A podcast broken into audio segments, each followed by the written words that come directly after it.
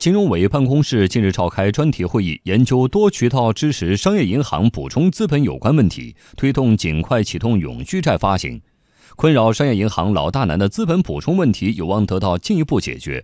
我们来听央广经济之声记者刘林聪、王一品的报道。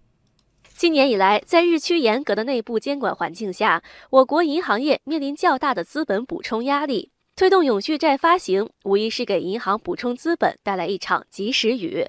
永续债是一种没有明确的到期日，或者说期限非常长的债券。投资者不能在一个确定的时间点得到本金，但是可以定期获取利息。二零一三年，永续债登陆中国债券市场，但国内银行并没有涉足。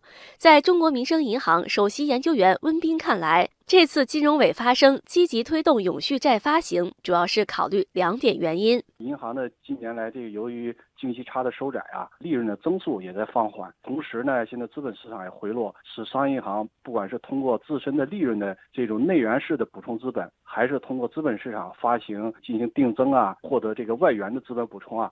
都受到了一定的限制，所以在目前这样一个背景下呢，需要通过创新一些资本补充的工具来提高银行的资本的充足率。那么其中呢，永续债呢就是一个创新型的一个工具，有助于提高银行资本充足率啊，确保银行的稳健的经营。目前，银行外源性资本补充工具主要有普通股、优先股、可转债、二级资本债等。那么，作为银行补充资本的又一创新工具，永续债有何优势呢？来听中国人民大学财政金融学院副院长赵锡军的分析。永续债券的话呢，可以是一个相对可选的这么一个品种，因为永续债券本质来讲的话呢，它不用归还本金，因为它的期限是无限长，它只是每年要支付利息。那这个的话呢，充当资本来讲是比较合适的。数据显示，二零一八年我国上市银行资本充足率从十三点二八下落至十三点一三。今年以来，银行业掀起一波补血潮。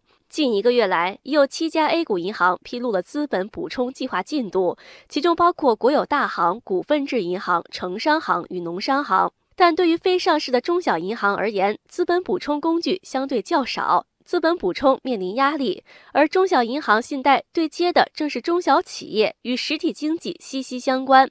温彬认为，永续债发行将对中小银行提供更大支持，更好地为实体经济服务。